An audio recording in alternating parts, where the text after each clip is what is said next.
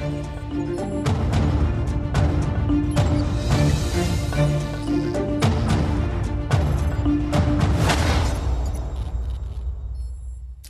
boa noite, doutora Ana Gomes, seja muito bem-vinda. Hoje começamos com eh, direitos humanos neste seu comentário.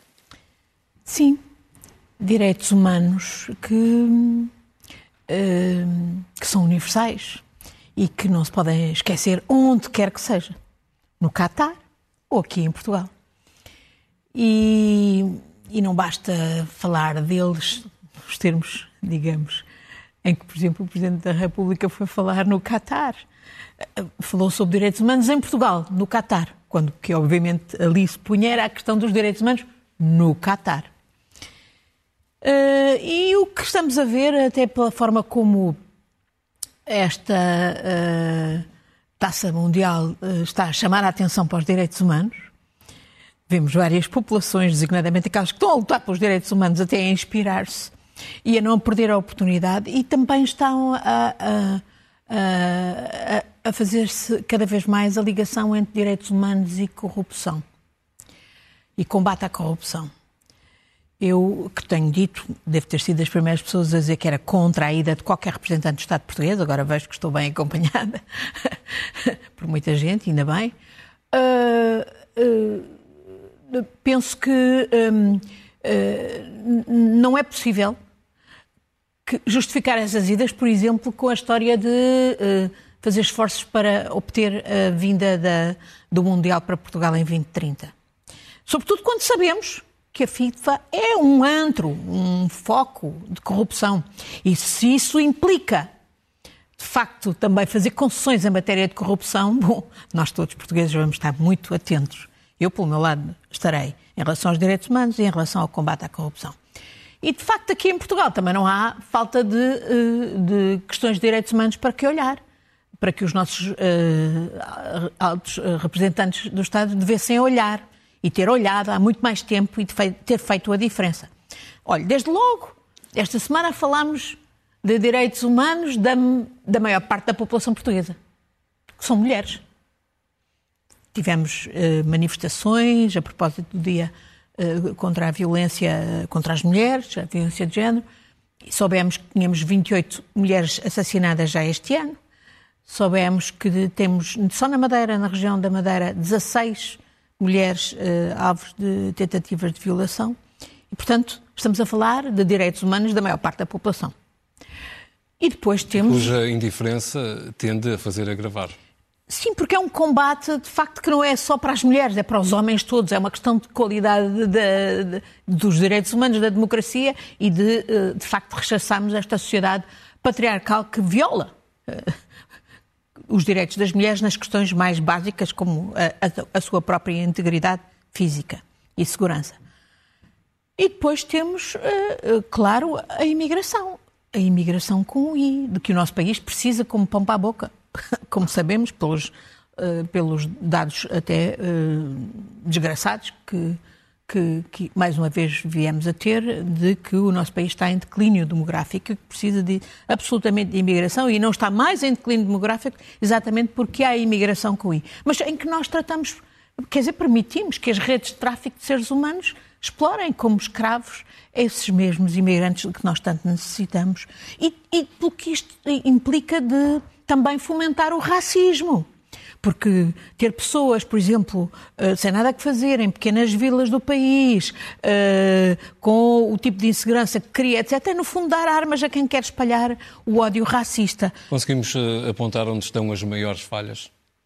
São, são várias. Eu, por exemplo, olha, eu acho que tenho pena que o Presidente da República tenha ido ao Qatar e nunca tenha ido ao Admira. E já tivemos vários casos ao longo destes últimos anos, uh, antes da pandemia e durante a pandemia, a chamar a atenção para o problema exatamente da, da, da situação uh, uh, de exploração e de escravatura em que viviam muitos desses imigrantes, em particular a trabalhar na, na, nas explorações agrícolas. Depois é as estruturas do Estado que não funcionam.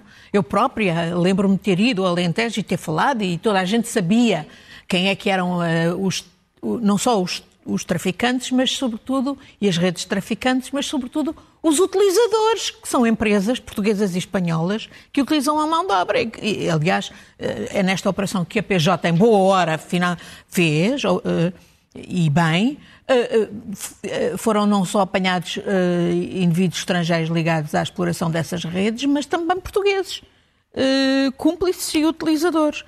Eh, e depois são as estruturas do Estado que, que de facto deviam saber e não funcionam. Eh, desde logo, por exemplo, a Autoridade para as Condições de Trabalho, se calhar não tem agente suficiente, foi essa a, a desculpa que me foi dada quando estive no Alentejo e, e inquiri sobre esta questão.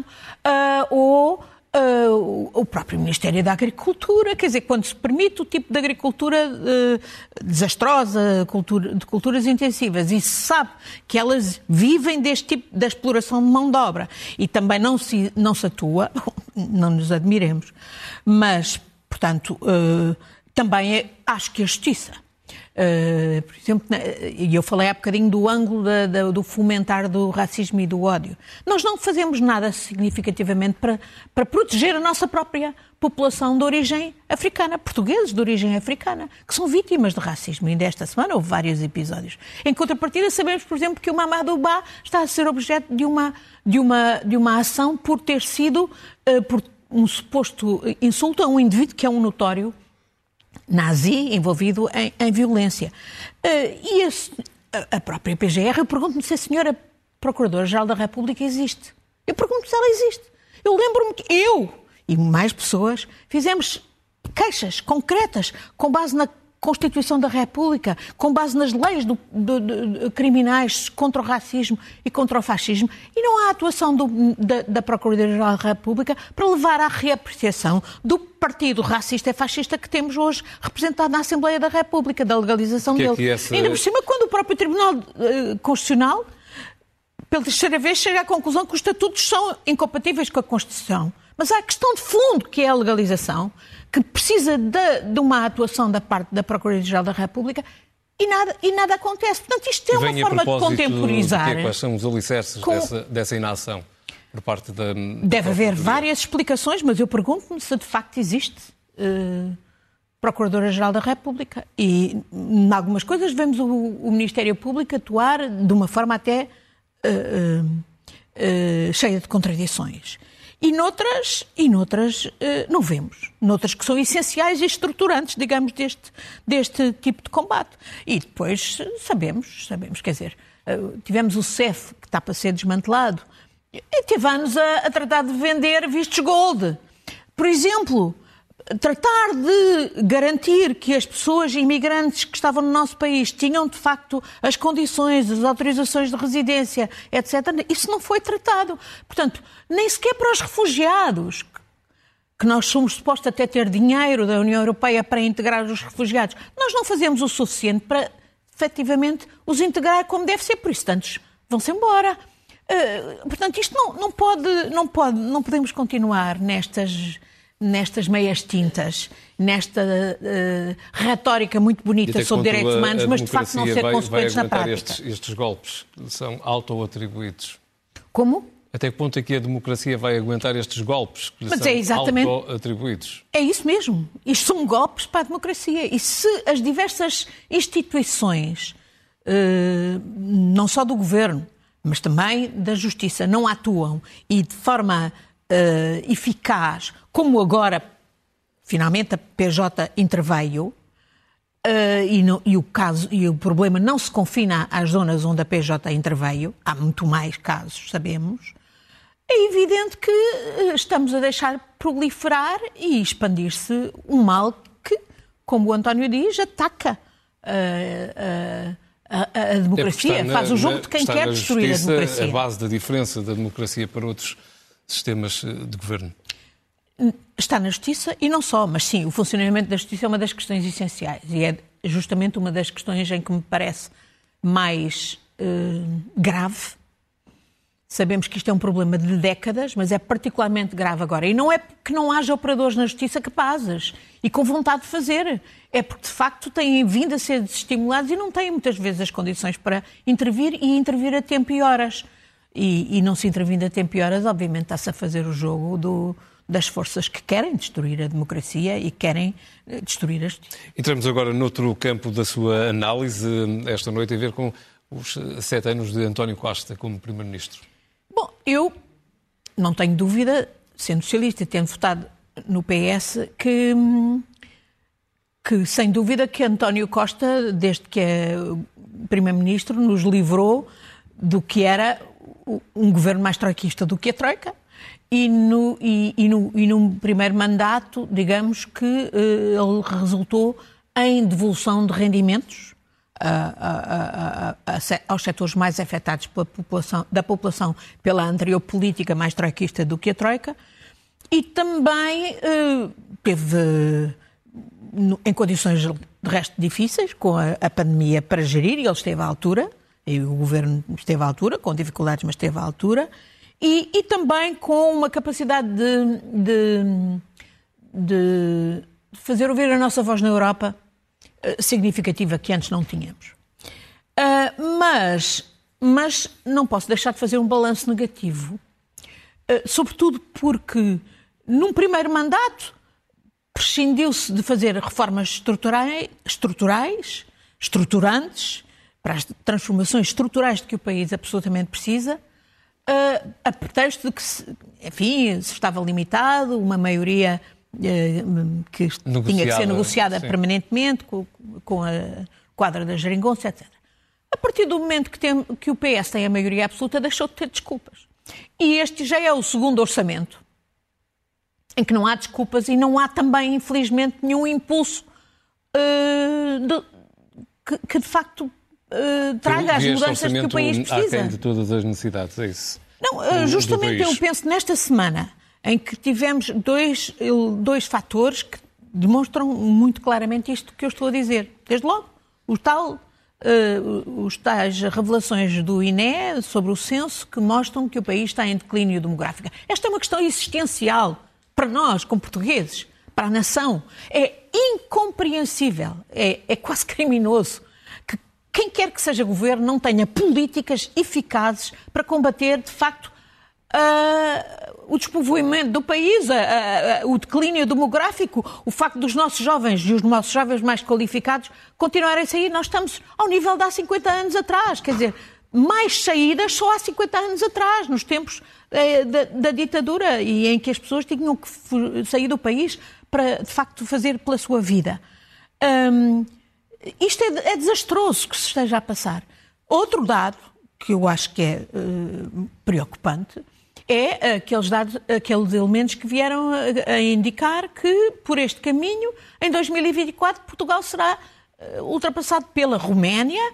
Uh, na, não é no PIB, como se diz, mas é no chamado paridade de poder de compra. Portanto, numa medida que efetivamente mede como é que vai evoluindo o poder de compra dos, do conjunto dos cidadãos do país. Mas em Portugal, os portugueses ficarem ainda mais pobres em comparação com... Empobrecendo o país, é isso, é porque nós estamos, o nosso crescimento é raquítico, não estamos a acompanhar, eh, mais estamos eh, atulhados de fundos. Foi a própria comissária Elisa Ferreira que há uns tempos que disse nós não podemos continuar viciados em fundos e depois os fundos não fazerem a diferença. E não, a culpa não é dos fundos, a culpa é nossa dos nossos governantes, dos nossos decisores políticos, das nossas instituições, que não tomam as medidas que são necessárias para darmos o salto, para aproveitarmos bem esses fundos.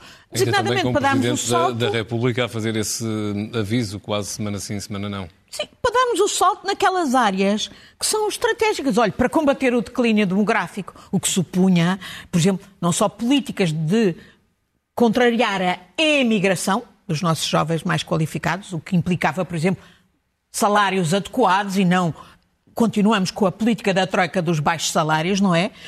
Ainda agora temos os enfermeiros a reclamar porque não lhes dão os retroativos desde Mesmo 2018. De, Tantas palminhas na pandemia. Em termos de salário a nível uh, salário médio europeu, dos mais baixos. Sim. Depois, apoiar devidamente a imigração com o IDA que precisamos para a sua a, a integração, uh, o emprego, o emprego designadamente jovem, com bons salários, a habitação social, que é essencial para os jovens, uh, mesmo aquelas áreas de, que implicam as transições, de, seja energética, para fazermos face às alterações climáticas, seja a transação digital, Olha, para garantir, ainda esta semana tivemos um ataque uh, uh, informático à base de dados da Segurança Social, não é? Uh, isto é gravíssimo, nós temos absolutamente que investir na cibersegurança e na ciberdefesa. É uma área onde temos jovens qualificados e mais poderíamos ter qualificados. Mas isso implica, de facto, fazer esse investimento público e privado. E é aí que não vemos que isso aconteça. Este orçamento que acaba de ser aprovado, não tem o investimento público, nem induz o investimento privado que era necessário para, de facto, darmos um salto para fazer face a essas mudanças estruturais de que o país precisa para crescer, para Senhora, não continuar antes a empobrecer. Antes de darmos um novo salto para outro tema, quero ainda falar do, do caso Isabel dos Santos, aqui esta noite. Bom, o que é que eu posso acrescentar ao caso Isabel dos Santos? Já falei disso na semana passada, mas posso lhe dizer que acho significativo. É, bom, esta semana até a própria Isabel dos Santos veio em, em auxílio do Primeiro-Ministro, acho que ele dispensava bem auxílios destes eh, e que não auxiliou nada. Um, eh, no sentido de dizer que ele não tinha intervindo na, no. Não interferiu. No, não interferiu. A favor de. Mas uh, o mais significativo. Bom, ela hoje está sob mandato de captura, mandato de captura das autoridades angolanas, por isso já nem foi à, à, onde, tive um, onde tem um caso. Onde há um caso que está a ser julgado por, por desvios que ela fez uh, relativamente a recursos da Sonangol, mas eu penso que é muito significativo. Nem todo este debate tem havido, por causa em que, em que o Primeiro-Ministro mostrou uma excessiva sensibilidade, do meu ponto de vista, à, à, àquilo que o, que, teve... que o ex-governador uh, lhe imputou. Um, eu acho mais significativo que ninguém fale de, uma, de um caso em que o Primeiro-Ministro. O então Ministro das Finanças, hoje Governador do Banco de Portugal, Mário Centeno, e o então Governador do Banco de Portugal, Carlos Costa, têm tremendas responsabilidades, que é a, a opacidade do contrato da Lone Star, que, que no fundo uh, uh, que, está, que é inerente à venda do, do novo banco ao tal Nani Holdings e que é um, tem sido um servidor de dinheiro público e que é incompreensível, inaceitável, indecoroso que seja secreto até hoje, com óbvio uh, prejuízo para, para a nossa confiança nas instituições, nestas instituições e também para, para, para, para as nossas finanças para, e, para o nosso, e, para, e para os interesses dos contribuintes portugueses. Entramos eh, na economia de paz, que no seu eh, entender não, não vai servir em tempo, de, em tempo de guerra e o nosso tempo já não é muito. Bom, mas eh, eu aí só cito o Prémio Nobel da Paz, o Prémio Nobel da Economia, Stiglitz, que disse há alguns tempos que uma economia, ehm, uma economia de paz não serve em tempo de guerra. E este é um tempo de guerra. Este é um tempo de guerra e isto tem que ser assumido pelos governantes e não é, não é só do ponto de vista económico e também não é do ponto de vista político. Eu não vejo uh, suficiente uh, empenhamento uh, em explicar aos cidadãos designadamente aos portugueses, que efetivamente estamos em tempo de guerra e que a nossa solidariedade com a Ucrânia devia ser muito superior. Olhe, o dinheiro que os nossos governantes vão gastar a ir ao Qatar e as estadias e não sei o quê, olhe, podia ir para geradores, para enviar para a Ucrânia e o incentivo aos cidadãos portugueses que se mobilizassem uh, num artigo que é fundamental para os ucranianos que estão a sofrer este, esta barbaridade, esta malvadez do, do, regime de Putin, que obviamente tem um intuito, que é destruir o, a nação ucraniana e o povo ucraniano, e, e, nós estamos a ver todos os dias, não podemos fingir não que não sabemos. Não compreendo essas contradições. Não, não compreendo, e não compreendo que justamente um orçamento como o atual seja feito como se fosse tudo igual, quando nós sabemos que a inflação é dramaticamente agravada pela, pela, pela guerra, e como diz Stiglitz, não é a inflação que foi subestimada. Foram os mercados que foram sobreestimados e realmente o que neste caso é necessário é de facto mais rigoroso e mais intenso controle dos mercados, regulação dos mercados. E é isso que Essa não é uma vemos. Longa, uma longa batalha. É, é isso que não vemos nem no plano nacional, nem no plano, uh, suficientemente no plano europeu. E isto tem consequências políticas. E estamos a vê-las Uh, neste caso, por exemplo, da, em relativamente à Ucrânia, a situação é, é, é, é realmente dramática. Eu não, eu, eu não eu, eu sou das que, se estivesse no Parlamento Europeu, obviamente teria votado a favor da resolução que considera que o regime de Putin é um fator de terrorismo uh, relativamente à Ucrânia, com todas as implicações legais e outras. Acho que isso não, não, não desajuda a negociação, antes pelo contrário. Uh, negociação que terá que existir quando os ucranianos entenderem que ela pode existir. E eu acho que nós, mais do que nunca, precisamos também de políticos que expliquem à opinião pública que os ucranianos, a resistir heroicamente como estão a resistir, estão, de facto, a resistir por nós, pela democracia, contra uma potência imperialista um choque de valores danada, realmente danada. Fundamental. Muito rapidamente, estamos eh, sobre o limite do nosso tempo. Ainda antes de chegarmos às notas eh, finais, uma passagem breve sobre hum, a China e o, e o Irão. Bom, o, o, a China e o Irão são exatamente a demonstração de que o que está a passar na Copa, uh, na, no Mundial, acaba por ter influência quer nos, uh, nos protestos no Irão, que estão, a ser, que estão a ser heroicamente conduzidos, em particular pelas mulheres e pela juventude, e isto não pode deixar de ter uh, consequências a todos os níveis, e, na, e até na China hoje e, e vimos. Intensificam-se os eh, protestos em várias porque cidades. Porque tem a ver com a, a, o falhanço da política de combate ao Covid na China, as, as, as, implicações dramáticas que estão a pôr, mas o que é significativo é que hoje, em várias cidades chinesas, em várias universidades, em várias eh, cidades, está a haver manifestações de rua, algumas até contestando uh, Xi Jinping, que acaba de ser. Uh, com poder dobrado, reforçado dentro Exatamente. do próprio Partido Comunista Chinês. E que isso resulta, em última análise, também da inspiração que vem das pessoas estarem a ver as imagens do, do Qatar, da, da, do, dos jogos de futebol, em que as pessoas estão sem máscara e sem o tipo de preocupações que a China impõe aos seus próprios cidadãos. Próprio e que levaram a, por exemplo, na zona do Xinjiang, tenham, uh, tenham havido um incêndio uh, num prédio que não foi socorrido pelos bombeiros a tempo, onde morreram 10 pessoas, e é quase que irónico que seja por causa do Xinjiang, exatamente, que hoje os manifestantes se mobilizam na China para protestar contra uh, as imposições do, milhares de, de do, pessoas Muito regime. rapidamente, em menos de um minuto, notas finais, alguma turbulência nos países da CPLP? Sim, uh, bom, uh, na, o ex-primeiro-ministro da Guiné-Bissau, Aristides Gomes, por causa de ter dado uma entrevista ao Expresso a contar o que, tudo o que lhe tinha acontecido, um, voltou a ser perseguido e teve que uh, fugir, escapou por pouco daquele regime sinistro do Sissoko Embalo.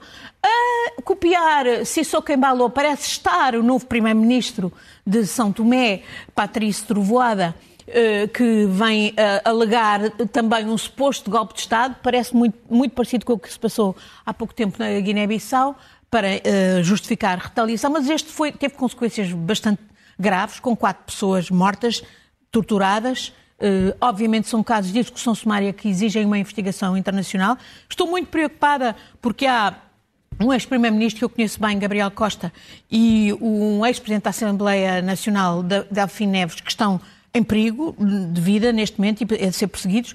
E, finalmente, isto é quase que gozar com a nossa cara, nós todos, povos da CPLP, o, o, o ditador Obiang, da Guiné Equatorial, acabou de ser reeleito, entre aspas, com 95% uh, ah, por cento de votos uh, para mais um mandato que lhe dará mais de 40 anos no poder.